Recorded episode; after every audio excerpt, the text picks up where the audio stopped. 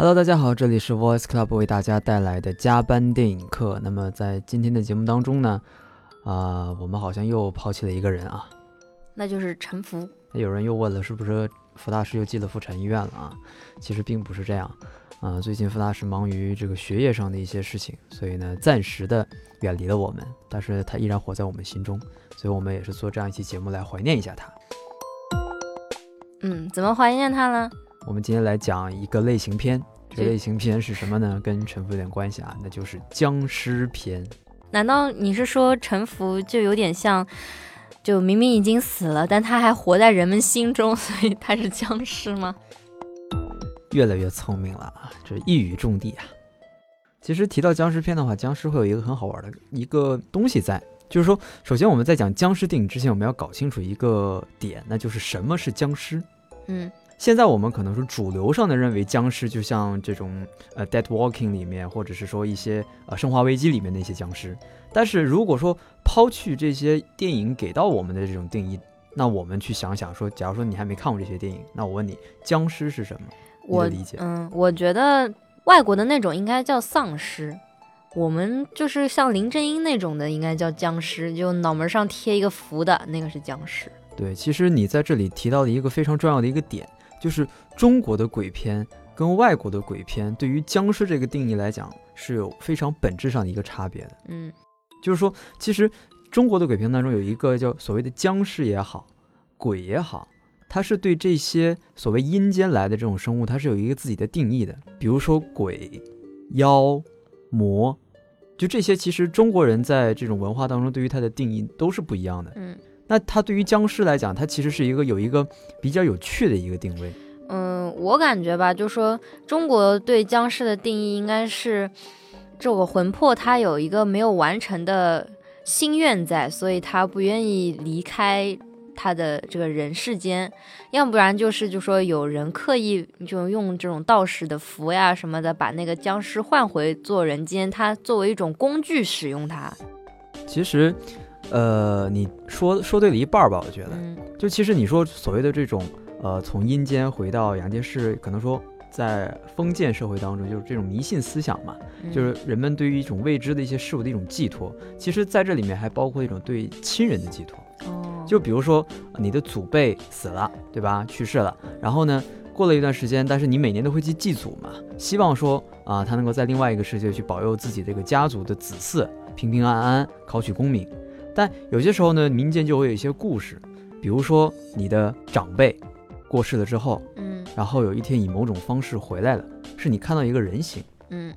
他以人形的方式回来了，然后你就会说，哎，是不是长辈有什么心愿未了啊？哦。需要这种晚辈去帮他达成的，或者是说，可能说长辈回来就是说为了来帮助后面的这种子嗣去完成他们的一些东西，比如说帮你考取功名啊，帮帮你这种所谓的这种变成达官显贵啊这种，所以有很多的这种这种期冀放在这种里面。其实还是一种就是家族式的愿望在里面吧。我觉得就是说也比较符合我们的这个中国式的这种人生观、价值观。对，其实中国人对于生死跟国外对于生死来讲，可能又不太一样。嗯国外讲生死，比如因为国外人大部分都是信基督教嘛，那在基督教当中，你们死了下地狱啊，然后你要么上上天堂，要么下地狱。嗯，但在中国的话，就是说你没有说天堂这一说，就你死后都会到阴？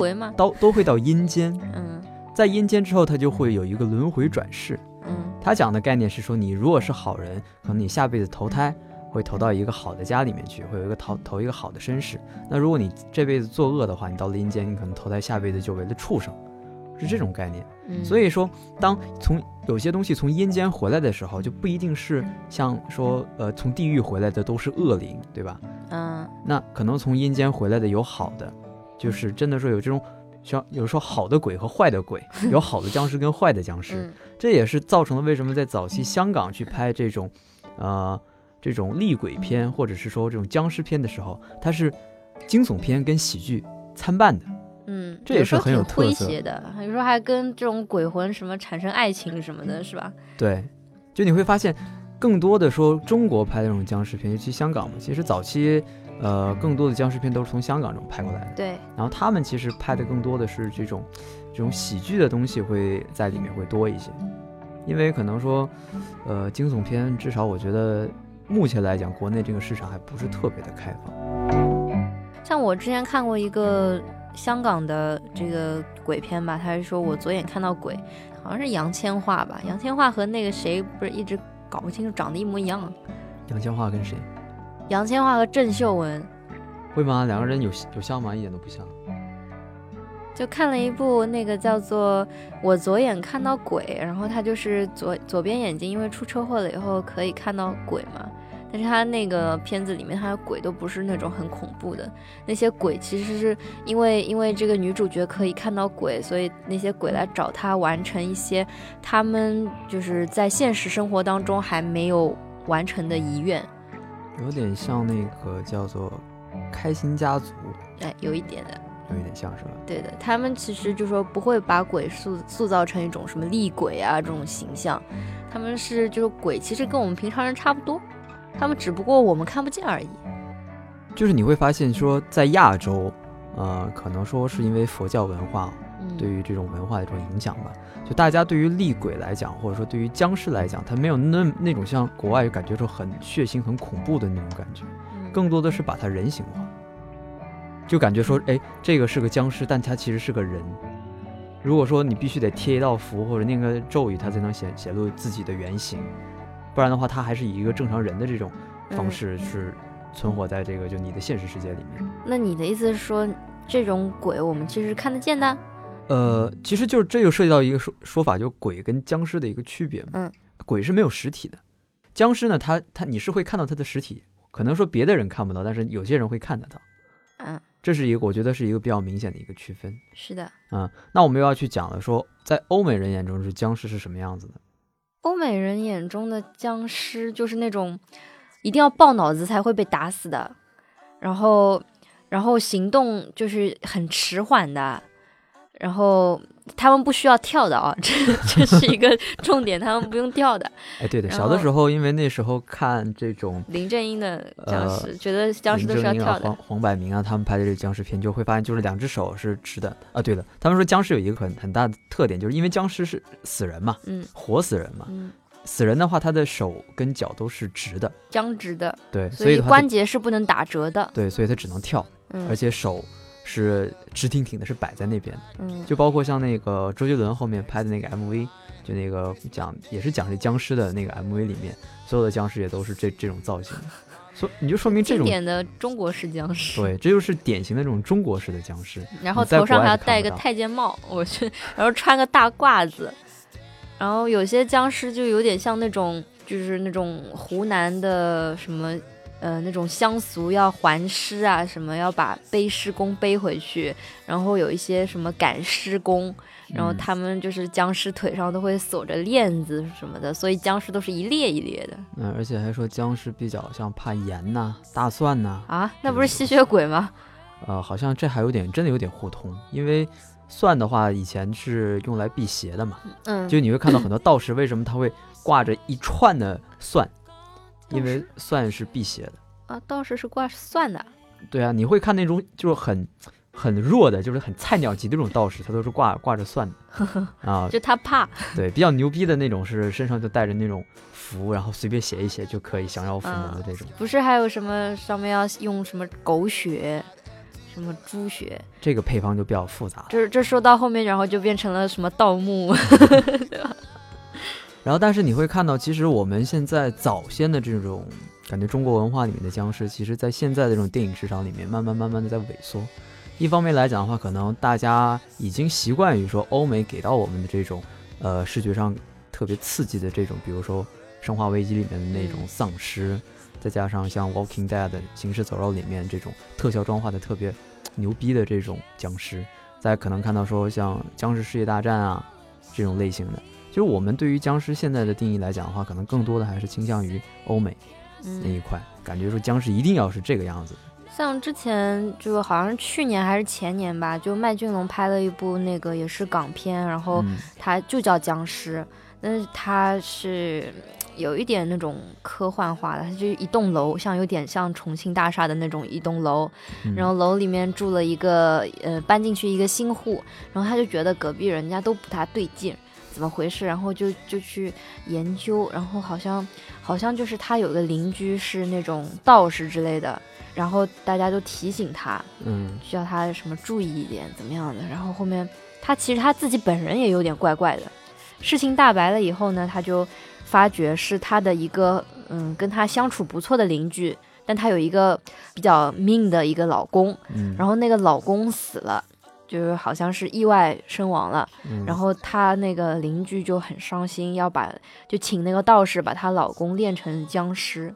啊，然后练僵尸的时候，就是她其实这个片子还蛮，就我觉得还比较创新的，它是属于国内比较是早说，嗯、僵尸到底是怎么来的，我怎么把它练出来。哦，然后这个这个僵尸也比较不一样，它什么就很细节的，就什么指甲长得很长呀，嗯，就是各种皮肤的那种肌理啊，做的很很不一样，就比较现代化，不像我们以前看到那种林正英片子里面的僵尸，它其实很多都是拿那种氛围在吓你，但就你一转头，僵尸就出现在你背后，然后一阵阴风刮过来，僵尸就出现在你面前，像以前的僵尸的标准配置嘛，首先脸一定要白，嗯，然后像你刚才说的，顶了一个清朝的帽子，还穿个大褂，然后在那边一蹦一蹦的这种。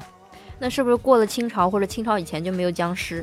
我觉得应该是清朝这种僵尸的形象是最深入人心的，可能跳起来是最好看的。可能是应该说是林正英塑造的最成功。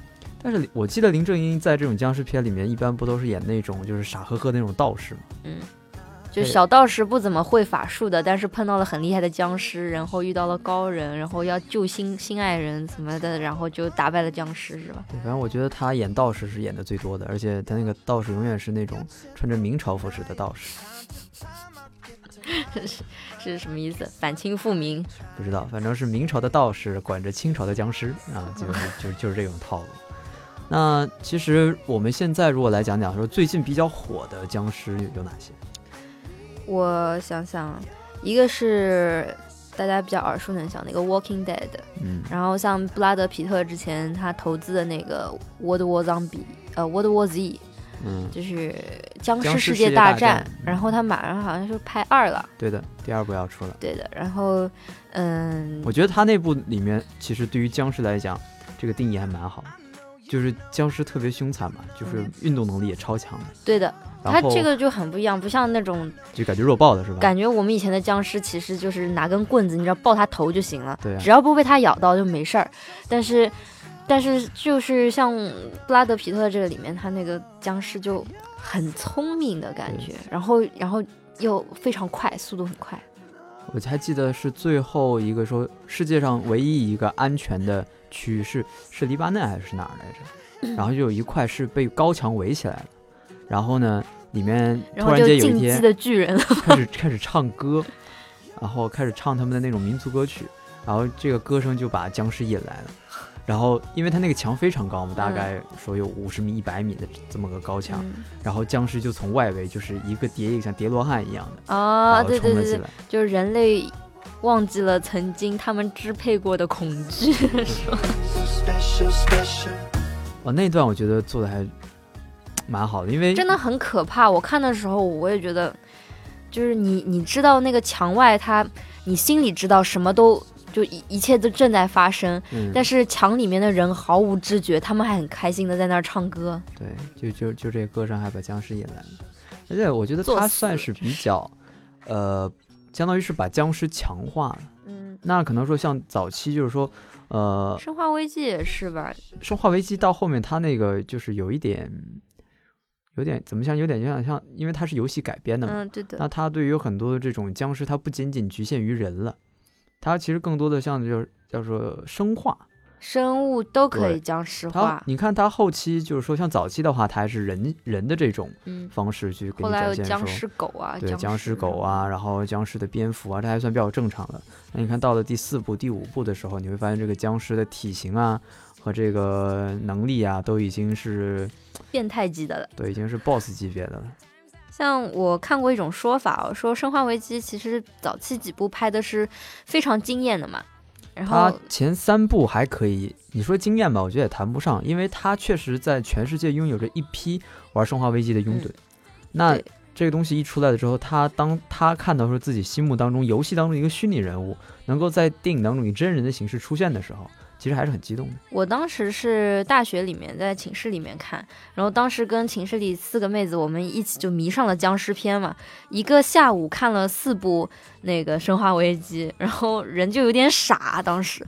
后来看多了就觉得又出，就比如说后面又出了五嘛，感觉就不是很好看，就越拍越套路化了，就没也没什么新意，然后基本上就是在加强怪，然后米拉乔沃维奇就非常牛逼，就什么怪都能打，反正就这种感觉吧。然后他又拯救世界，一个人拯救世界。嗯然后后来我看到过一种说法，就是这个导演。这片子后面不是她老公给她拍的，对啊，就是导演是保罗·安德森嘛，然后他是米拉的那个大粉丝，然后就说他其实其实就在拍他老婆一个人，对啊、拍的各种帅嘛，各种牛逼嘛。而且好像保罗·安德森他是因为看了那个第五元素以后，就对米拉产生了这种情愫，后来就一直追她。嗯，那个时候拍第五元素的时候应该还蛮小的，啊，对，那个时候跟这 Alice 完全是对，感觉那时候还没没有没有什么胸呢，还呃，对，关键就是发育的很快。真的是发育的吗？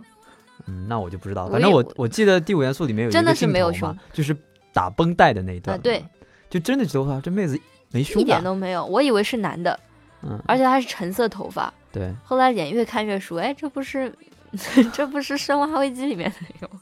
那时候还小。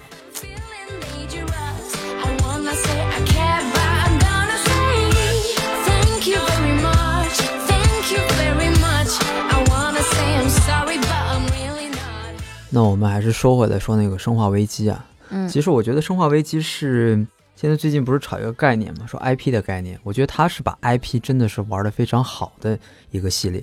虽然说它从第三部之后的几部作品来讲，一直是被人所诟病，但是作为一部就一讲到僵尸，就会想到《生化危机》，对丧尸。应该来讲，他通过游戏已经把这种僵尸的概念传达给了很多的人对。那像后面的话，像英国之前拍过那个《惊变二十八周》和《二十八周之后》，嗯，那其实他去这个故事也好，还有说它里面的这种僵尸的这种设定也好，其实跟《生化危机》里面的设定其实没什么区别，嗯只是说在故事性上会给人有更好的这种期待。因为我觉得本身二十八周和二十八周之后的故事要比《生化危机》的故事要好。应该会说这样讲。呃，如果我说我看过《生化危机》的话，我们俩就能聊起来。嗯如果我说我今天看了一部僵尸片，是什么什么什么什么僵尸片，然后就会有人问你，诶，那你看过《生化危机》吗？人说没有，他说他会就推荐你去看，一般都是这种套路吧。其实在我年轻的时候啊，就是对于这种僵尸题材的片子，真的是特别的抵触。为什么我就很喜欢？呃，我记得你好像挺喜欢血浆片的呀。我是血浆片是慢慢慢慢才开始接受的，哦，然后以前都看小清新。也不算小清新吧，以故事片为主，像比如说像类似于阿甘的这种比较励志，又正能量，对吧？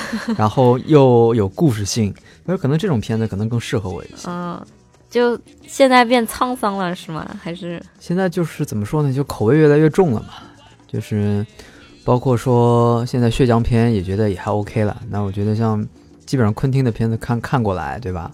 然后再把僵尸的片子看下来，其实已经对于血浆这种东西，其实也觉得还 OK。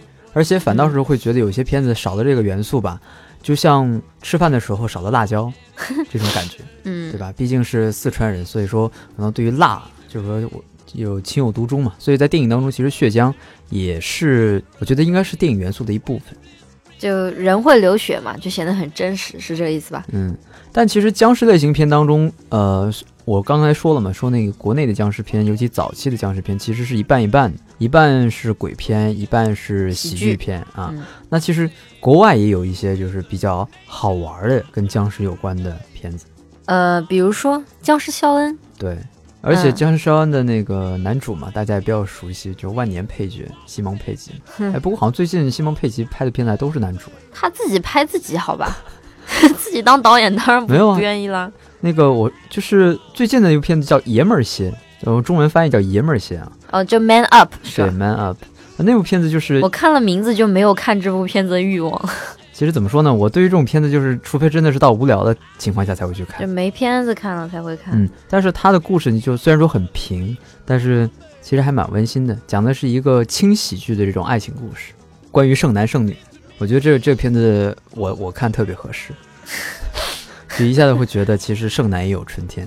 嗯没有，你们别以为就是木山说的这么惨，其实他是一个无婚主义者什么这你都知道的？啊，这这我能不知道吗？还好你没说我是个 gay 是吧？啊，当然这个没有任何冒犯的意思啊，嗯，就他可能他还没发觉他自己是个 gay 吧。也有可能。就像我一个朋友跟我讲的嘛，说在你没遇，他他是这么跟我说的，他说在我没遇上没有，个他说在我没有遇见合适的男人之前，我也一直以为自己是异性恋。哦，那就是你朋友其实对对对，他他是他算是双性恋，呃不，他是真的是出柜的，对的，嗯，他就彻底不爱女人了。对，而且他还是那种很很张扬的那种，就是逮个人就跟人说，哎，我是是吧？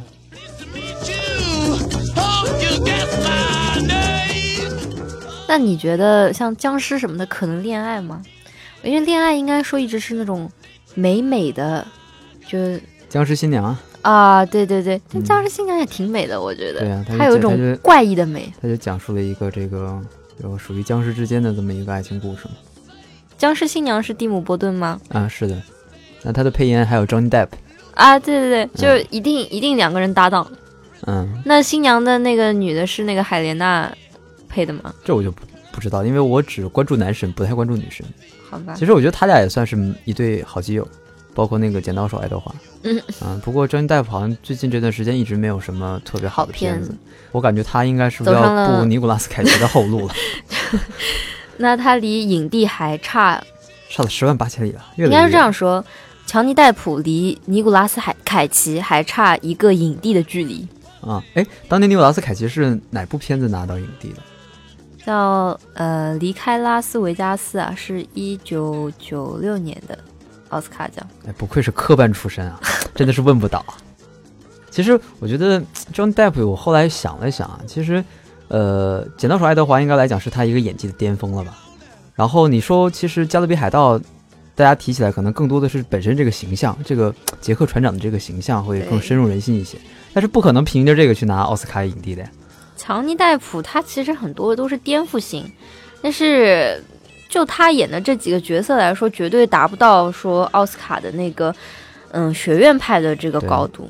像很多人说近几年这个 John Depp 的选选戏啊，都是被朋友坑的。早先是他帮尼古拉斯凯奇还债嘛，还债，啊、据说是帮他还了四亿美金嘛，据说啊，但是这个就这个就是花完，所以是尼古拉斯凯奇把自己的经纪人介绍给了 乔尼戴普吗？应该不是，因为乔尼戴普的话，他选戏好像都是说得自己看剧本的，然后他选了几部，首先那个那我知道了，那肯定乔尼戴普的另一个身份是尼古拉斯凯奇的经纪人，应该是这个逻辑吧？一定要这么黑吗？一定要这么黑吗？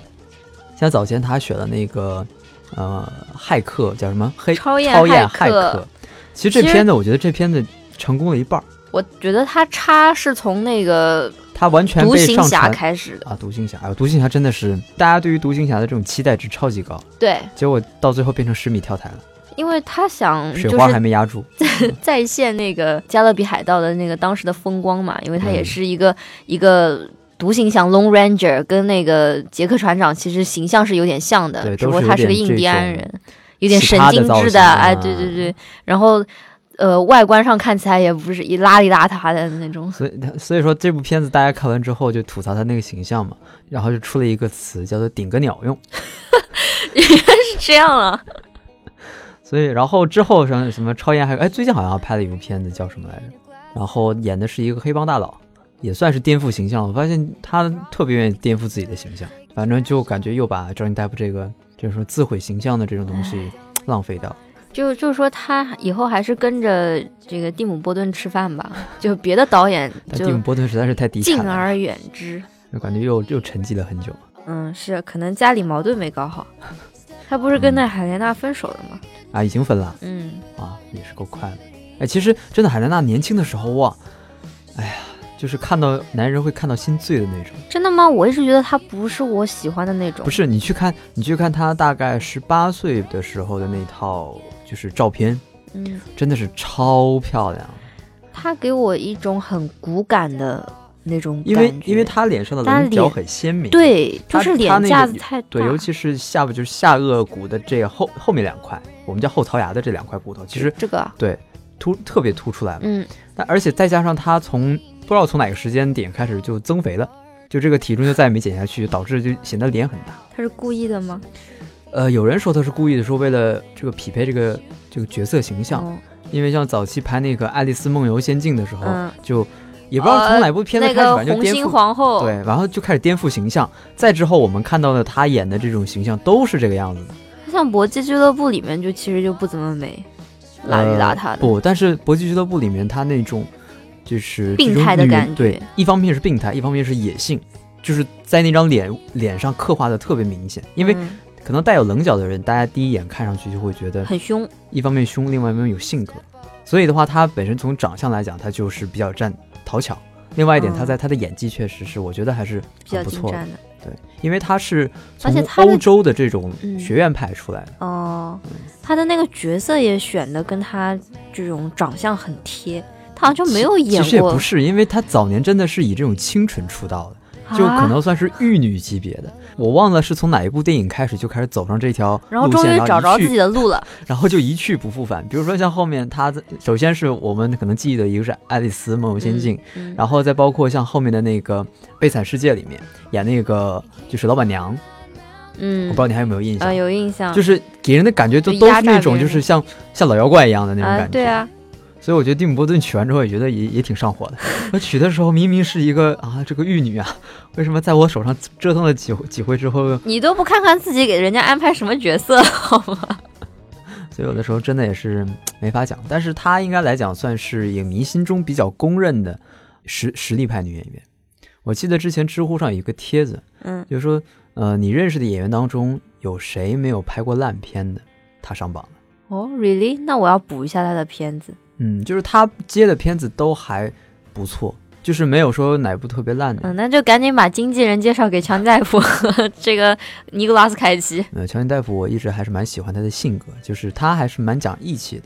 就像当当年尼古拉斯凯奇好像是带他出道还是怎么样，反正是有恩于他吧。然后所以说后面他就是尼古拉斯负债累累的时候，他站出来帮尼古拉斯凯奇还债，哦，有点那个杰克船长的风范对，。就是江湖义气。我觉得其实也是有些时候嘛，呃，不能说光看一个人的成就，也不能说光看一部一个人拍的电影，可能更多的还是说把这个人归于到人，看他的性情怎么样。所以就凭这一点，对吧？我觉得他就比小李粉他。对要比小李要好。小李真的很努力，你知道他有多努力吗？我觉得小李真的是可能说到了这个岁数了，他急需一个小金人来证明自己。他也不算岁数大吧？听说小金人就是有人统计过，嗯，平均年纪是吧？对，平均年龄，反正他还四十，我记得平均年年，龄四十六还是四十八，是拿到小金人的，反正他还差个几年。还差个几年。嗯，今年可能会有希望，因为是亚历山大·冈萨雷斯是吧？但是又很有有又有一个问题，就是荒野猎人，荒野猎人。但问题就在于说，呃，竞争对手你说这个，你说小雀斑会拿今年的奥斯卡男影帝吗？我觉得不会。他毕竟不能这个东西连拿两年是吧？即便说他各方面都达到了，但是他演的是个女人，好像奥斯卡里面就是没有说有这种蝉联的这种很难，有啊，像那个汤姆汉克斯他就拿了两届，连续两届。对，但他是唯一一个。但是我觉得小雀斑离汤姆汉克斯好像还差一届啊。反正今年，因为我觉得小雀斑去年能拿奖，是因为这个竞争少。然后今年的话，就一下子竞争就特别激烈了。去年竞争少，去年的话，一个是他入围了，嗯，然后还有谁来着？小李子，小李子小李没入围，去年他没有戏的。去年不是《华尔街之狼》吗华？尔街之狼好像没入选吧？我记得。反正《华尔街之狼》是这个题材太不是不学院了。嗯，他再早前一年呢，可能拿的就是了不起的盖茨比。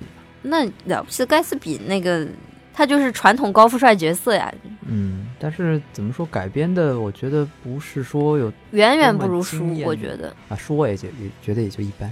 但我但是就是像菲茨杰拉德这种，就读的时候，感觉他描写星空，就真的有一种星空的感觉，在你眼前铺开，然后可能因为我看的是译文版的原因，就是我看菲茨杰拉德的这本书的时候，真的是心里很浮躁，是吗？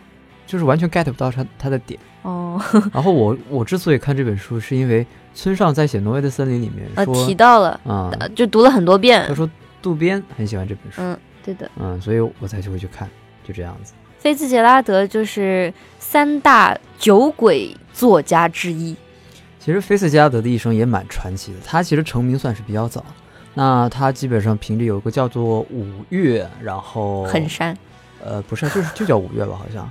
然后是拿了什么奖，然后后面就是那个了不起的盖茨比，就嗯，这本就基本上这这部作品让他拿到了一个非常极高的一个成就。但是他晚晚年很惨，嗯他晚年想进军电影业，然后去了好莱坞给别人写本子，嗯然后也曾经想过要去改编这个了不起的盖茨比，但是呃一直都没成功。了不起盖茨比应该被改编好多次了吧？是改编很多次，但是就没人接受他们。一开始他到好莱坞的时候，他说我是菲茨加德，那大家都认嘛。但是当后面好像是有一部作品，呃，改编出来之后，并不是特特别得到大家的认可，所以就大家开始渐渐远离他。嗯他那个时候的人生开始很潦倒，因为你也说了，他是个酒鬼，嗯他是个酒鬼，所以到了晚年就是各种经济上又破产，然后就是精神上也受打，打击。对，精神上也受打击，没人认可他的作品，所以就他的晚年还是比较惨的。这说明一点，这个要远离远离酒。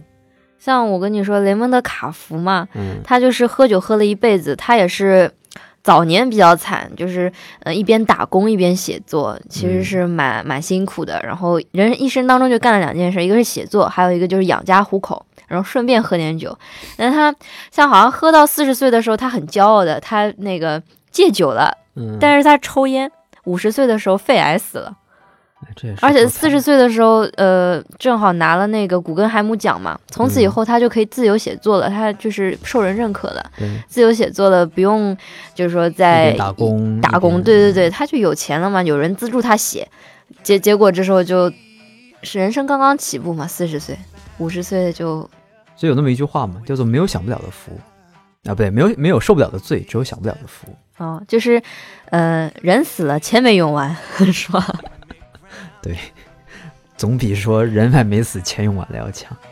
It makes me better when you're. 我们回过头来啊，有些电影它其实不是僵尸，但人不人鬼不鬼的，比如说那个隔山有眼啊，嗯什么它是一个山里面，然后嗯只有一条公路进出，让我想起了大山的女人，应该不是同一种类型吧 不？是，这个大山里面的男人呢，他们都是，呃，受过那种辐射呀之类的这种畸形儿，嗯，然后整个嗯村庄都是的，然后路过的那种，就是他们就设埋伏嘛，就路过的一些车辆就会被就埋在里边，然后他们就去，嗯、烧杀抢掠里面的妇女，嗯、孩子，然后就把男人都干掉。嗯，还有就像那种寂静岭啊，里面有很多那种三角铁头，也很恐怖的，就是拿一个大镰刀，头上是个三角的那种怪兽。哎，它也是游戏改编的。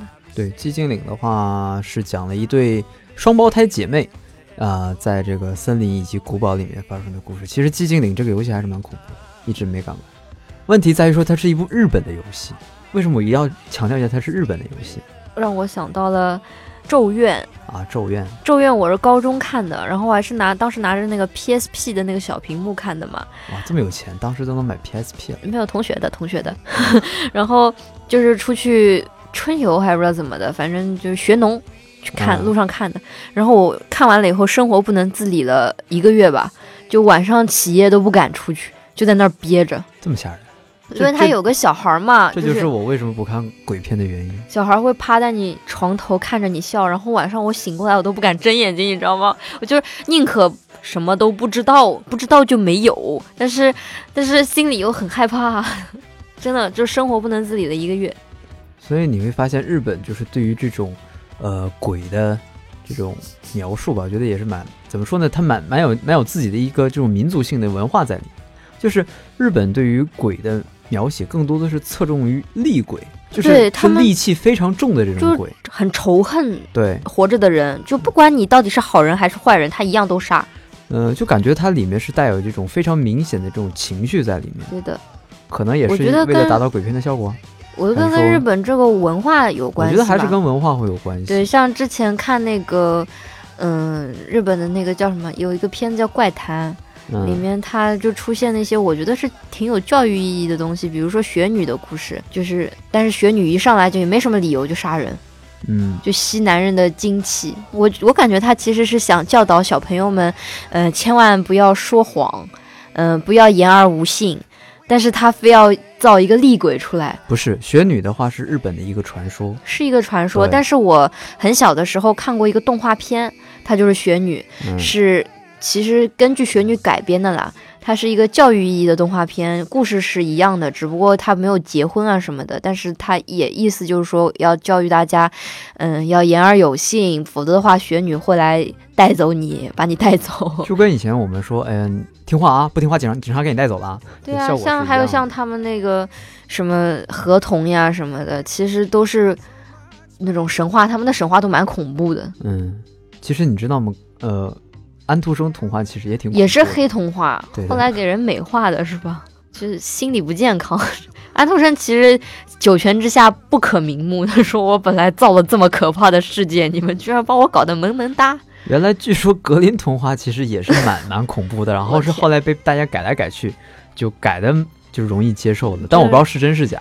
就像别人跟我说那个小红帽的故事的，啊，他说小红帽其实这故事是比较呃扭曲的，但是后面被改的就是很可爱了，把肚子抛开，还有一个人跳出来的这种，对啊，你想小孩儿就把肚子抛开，好可怕。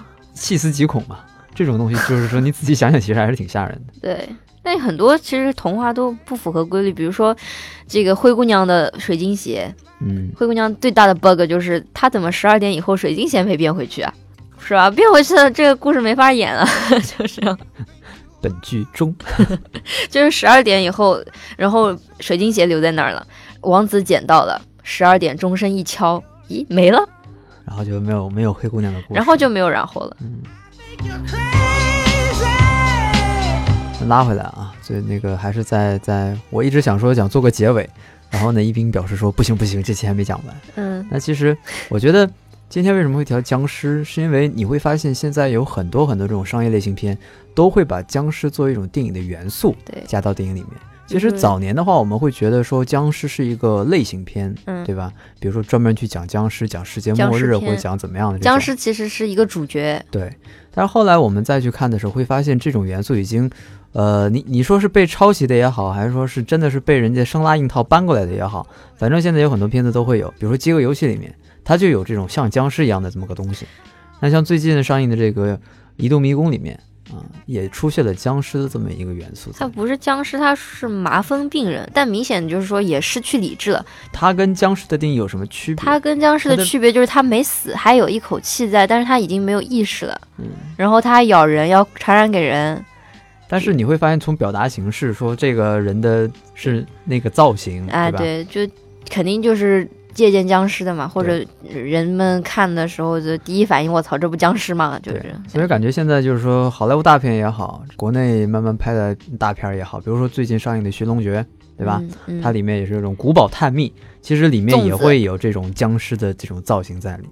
但是它这种僵尸其实是很典型的，是仿造了欧美的这种僵尸类型。所以你会发现，就是说现在的大片啊，你要是不加点僵尸元素进去，你都不好意思跟别人打招呼。什么拿僵尸跟人家打招呼呀？嗯，说哎，你片儿有僵尸吗？没有，那你叫大片儿吗？